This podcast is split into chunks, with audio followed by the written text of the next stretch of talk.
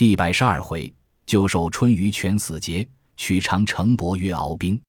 却说司马昭闻诸葛诞会合吴兵前来决战，乃召散其常侍裴秀、黄门侍郎钟会商议破敌之策。钟会曰：“吴兵之助诸葛诞，实为利也。以利诱之，则必胜矣。”昭从其言，遂令石苞、周泰先引两军于石头城埋伏。王基、陈谦领精兵在后，却令偏将程祖引兵数万先去诱敌。又令陈俊引车仗牛马驴骡，装载赏军之物，四面聚集于阵中。如敌来，则弃之。是日，诸葛诞令吴将朱义在左，文钦在右。见为阵中人马不整，但乃大驱士马竞进。程卒退走，但驱兵掩杀，见牛马驴骡遍满郊野，南兵争取，无心恋战。忽然一声炮响，两路兵杀来，左有石苞，右有周泰，但大惊。急欲退时，王基、陈谦精兵杀到，但兵大败。司马昭又引兵接应，但引败兵奔入寿春，闭门坚守。昭令兵四面围困，并力攻城。时吴兵退屯安丰，魏主车驾驻于项城。钟会曰：“今诸葛诞虽败，寿春城中粮草尚多，更有吴兵屯安丰，以为犄角之势。”今吴兵四面攻围，彼缓则坚守，急则死战。吴兵或乘势加攻，吴军无益。不如三面攻之，留南门大路，容贼自走，走而击之，可全胜也。吴兵远来，粮必不济。我引轻骑超在其后，可不战而自破矣。招抚会备曰：“君真无之子防也。”遂令王基撤退南门之兵。却说吴兵屯于安丰，孙申唤朱义则之曰：“亮已守春城，不能救，安可并吞中原？如再不胜，必斩。”朱义乃回本寨商议。于权曰：“今寿春南门不围，某愿领义军从南门入去，助诸葛诞守城。将军与魏兵挑战，我却从城中杀出，两路夹攻，魏兵可破矣。”毅然其言。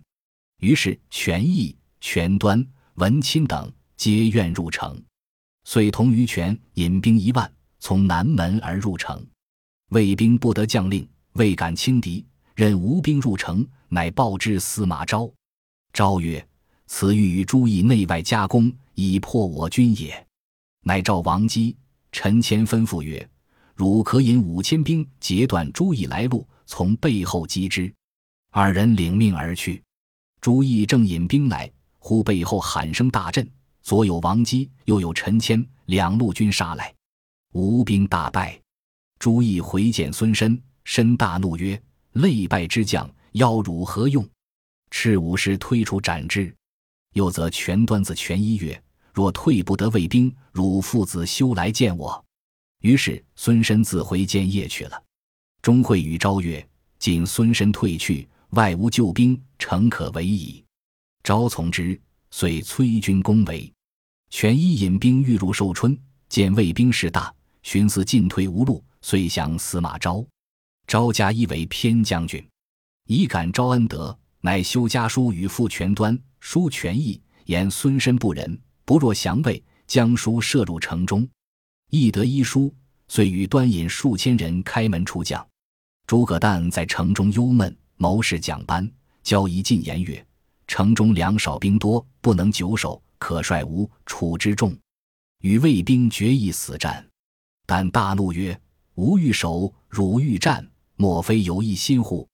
再言必斩。”二人仰天长叹曰：“但将亡矣！我等不如早降，免至一死。”是夜二更时分，蒋教二人于城降魏，司马昭重用之。因此，城中虽有敢战之士，不敢言战。但在城中见魏兵四下筑起土城，以防淮水，指望水泛冲到土城，驱兵击之。不想自秋至冬，并无淋雨，淮水不泛。城中看看粮尽，文钦在小城内与二子坚守，见军事渐渐恶倒，只得来告旦曰：“粮皆尽绝，军事恶损。”不如将北方之兵尽放出城，以省其事。但大怒曰：“汝叫我进去北军，欲谋我耶？”赤左右推出斩之。文鸯、文虎见父被杀，各拔短刀，力杀数十人，飞身上城，一跃而下。越豪富魏寨投降。司马昭恨文鸯昔日担其退兵之仇，欲斩之。钟会谏曰：“罪在文钦，今文钦已亡，二子势穷来归，若杀降将，是奸臣内人之心也。”昭从之，遂召文鸯、文虎入帐，用好言抚慰，赐军马锦衣，加为偏将军，封官内侯。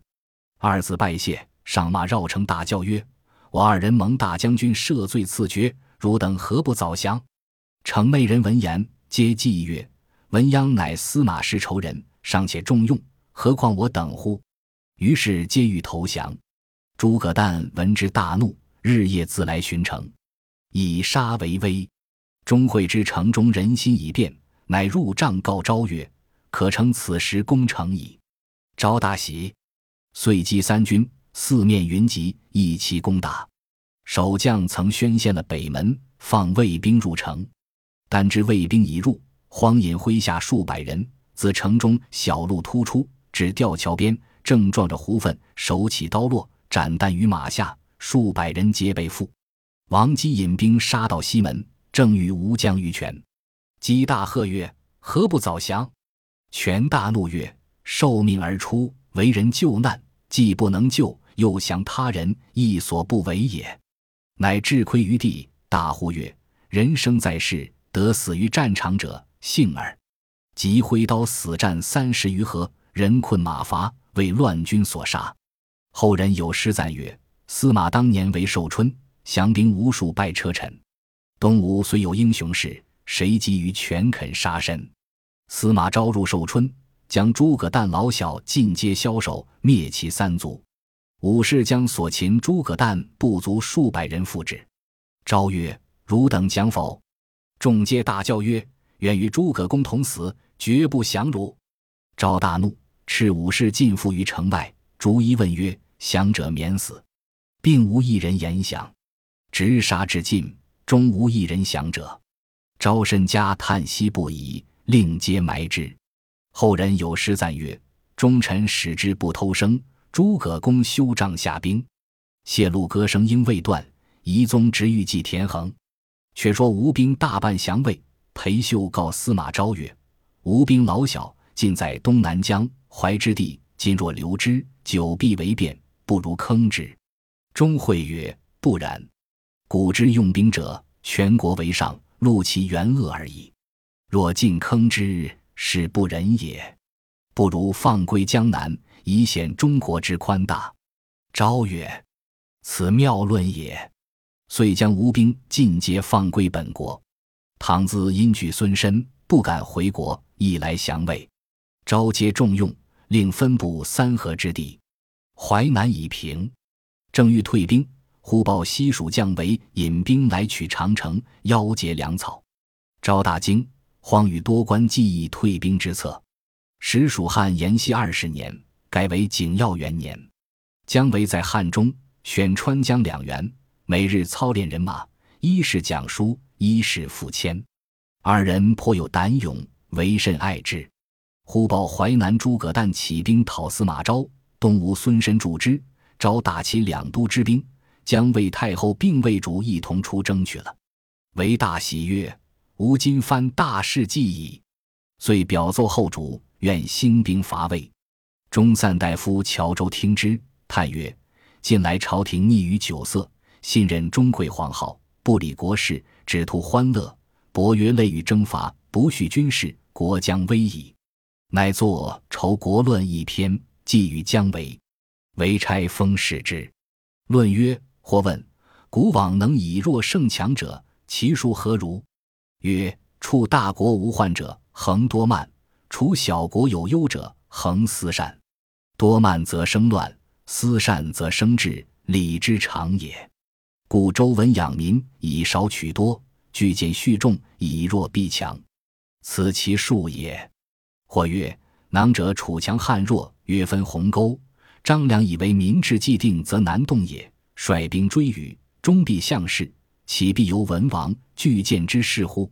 曰：商周之际，王侯世尊，君臣久固。当此之时，虽有汉祖，安能仗剑取天下乎？及秦霸侯至守之后，民疲秦役，天下土崩。于是豪杰并争。今我与彼，皆传国义事矣。既非秦末鼎沸之时，时有六国并举之势，故可为文王，难为汉祖。时可而后动，数合而后举，故汤武之师不在战而克，承重民劳而度时神也。如遂及武独争，不幸遇难，虽有智者，不能谋之矣。姜维看毕，大怒曰：“此腐儒之论也！”置之于地，遂提川兵来取中原。乃问傅谦曰：“以攻度之，可出何地？”谦曰：“未屯粮草，皆在长城。今可径取洛谷，渡神岭，直到长城，先烧粮草，然后直取秦川，则中原指日可得矣。”为曰：“公之见于无忌暗何也？”即提兵径取洛谷，渡神岭，望长城而来。却说长城镇守将军司马望，乃司马昭之族兄也。城内粮草甚多，人马却少。望听之蜀兵到，即与王真、李鹏二将引兵离城二十里下寨。次日，蜀兵来到，望引二将出阵。姜维出马，指望而言曰：“今司马昭迁主于军中，必有李榷、郭汜之意也。吾今奉朝廷明命前来问罪，汝当早降。若还愚迷，全家诛戮。”望大声而答曰。汝等无礼，说犯上国。如不早退，令汝片甲不归。言未毕，望背后王真挺枪出马，蜀阵中复迁出营。战不十合，谦卖个破绽，王真便挺枪来刺，傅谦闪过，活捉真于马上，便回本阵。李鹏大怒，纵马抡刀来救。谦故意放慢，等李鹏将近，努力置真于地，暗撤四棱铁锏在手。彭赶上，举刀待砍。傅谦偷身回顾，向李鹏面门指一剪，打得眼珠迸出，死于马下。王真被蜀军乱枪刺死。姜维驱兵打进，司马望弃寨入城，闭门不出。维下令曰：“军士今夜且歇一宿，以养锐气。来日需要入城。”次日平明，蜀兵争先大进，已拥至城下。用火箭、火炮打入城中，城上草屋一派烧着，卫兵自乱。唯有令人取干柴堆满城下，一齐放火，烈焰冲天。城已将陷，卫兵在城内号啕痛哭，声闻四野。正攻打之间，忽然背后喊声大震，韦勒马回看，只见卫兵鼓噪摇旗，浩浩而来。韦遂令后队为前队。自立于门旗下后之，只见魏阵中一小将，全装冠带，挺枪纵马而出，约年二十余岁，面如覆粉，唇似抹朱，厉声大叫曰：“认得邓将军否？”唯自思曰：“此必是邓艾矣。”挺枪纵马来迎，二人抖擞精神，战到三四十合，不分胜负。那小将军枪法无半点放闲，唯心中自私。不用此计，安得胜乎？便拨马往左边山路中而走。那小将骤马追来，围挂住了钢枪，暗取雕弓羽箭射之。那小将眼乖，早已见了弓弦响出，把身往前一倒，放过羽箭。唯回头看时，小将已到，挺枪来刺。唯一闪，那枪从肋旁边过，被围挟住。那小将弃枪，往本阵而走。韦阶叹曰：“可惜，可惜！”再拨马赶来，追至阵门前，义将提刀而出曰：“姜维匹夫，勿敢无耳！”邓艾在此，韦大惊，原来小将乃艾之子邓忠也。韦暗暗称奇，欲战邓艾，又恐马乏，乃虚指艾曰：“吾今日实汝父子也。各且收兵，来日决战。”爱见战场不利，亦勒马应曰：“既如此，各自收兵。暗算者非丈夫也。”于是两军皆退。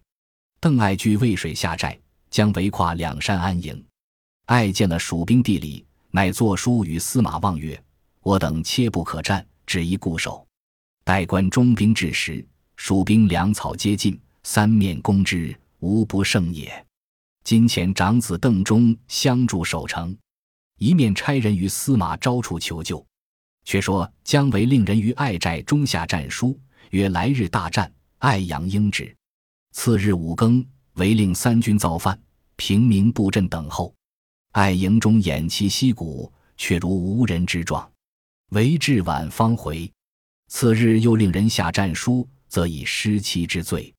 爱以九十代使，答曰：“微屈小急，有误相持，明日会战。”次日为又引兵来。爱仍前不出，如此五六番，复迁谓为曰：“此必有谋也，宜防之。”为曰：“此必挨关中兵到，三面击我耳。”吴今令人持书与东吴孙申，使并力攻之。忽探马报说，司马昭攻打寿春，杀了诸葛诞，吴兵皆降。昭班师回洛阳，便欲引兵来救长城。为大惊曰。今番伐魏，又成画饼矣，不如且回。正是以探四番难奏计，又结五度未成功，未知如何退兵。且看下文分解。本集播放完毕，感谢您的收听，喜欢请订阅加关注，主页有更多精彩内容。